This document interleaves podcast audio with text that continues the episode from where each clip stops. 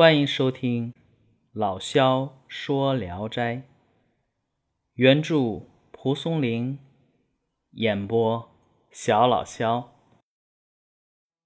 今天讲的这一篇名字叫《盖僧》。济南呢有一个和尚，也不知道他是什么地方的人，光着脚，穿着百衲破衣。每天在芙蓉和明湖等会馆呢念经化缘，人们呢给他酒食、钱、粮米，他都不要。人们就问他要什么，他呢又不肯回答。从来也没有人见他吃过饭。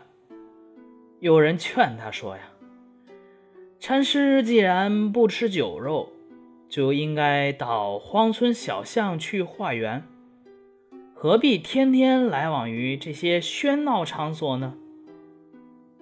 和尚闭目诵经，这个眼睫毛啊，有一指来长，就跟手指头那么长似的。他这么闭目诵经呢，好像根本没有听见这个别人说的话。过了一会儿，有人又对他说了一遍。和尚忽然睁开眼，厉声说道：“就要如此化缘。”接着呢，又不停的念起经来。别人一看他这样，哎，说听说这是个疯和尚吧，又不管他了。和尚呢，念了好久才径自离去。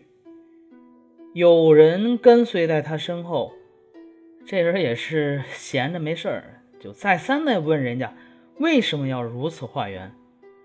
和尚只顾往前走，一声不吭。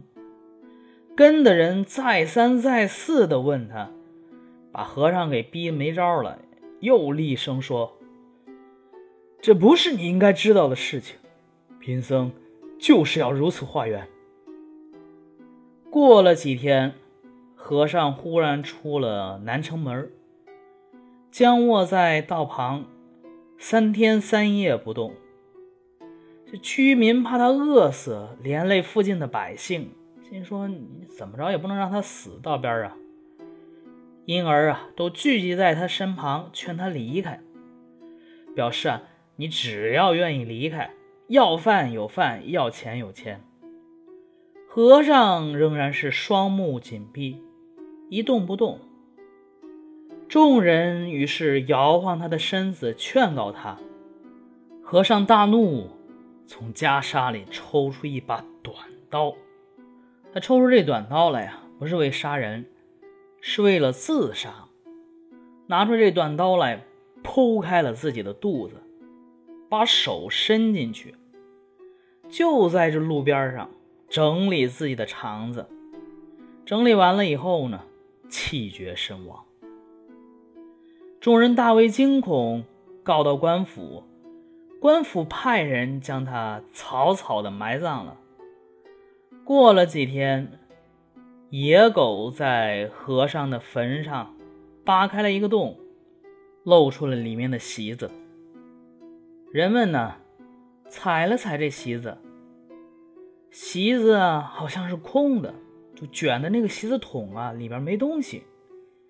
打开一看，裹尸的席子卷的好好的，尸体已经没有了，就跟那个空残甲似的。好，这个故事就讲完了。这个也不算个故事，它其实相当于是一个人物的传记类的。写的是济南一个特立独行的和尚。和尚的行径超常反常，反正人们是不理解。不光那时候人们不理解，其实现在人们估计也不理解。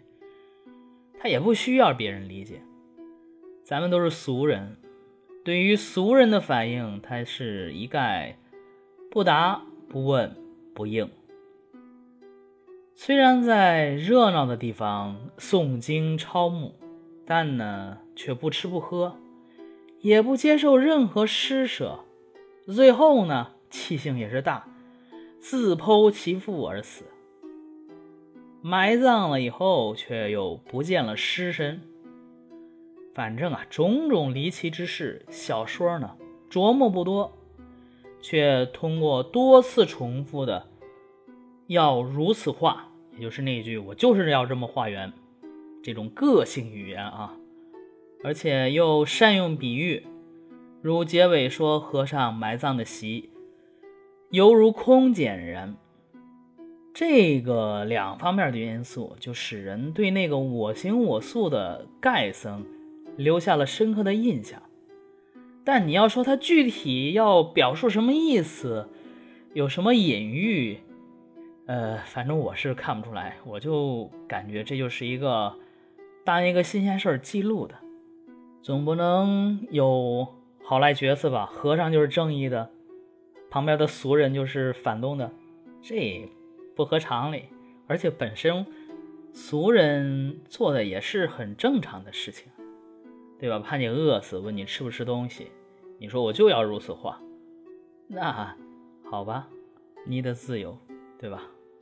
我想起了以前讲过的一篇叫《金世成》，我骨子里的认为这两篇可能有一些相像的地方，感兴趣的可以结合着那篇一块儿看啊。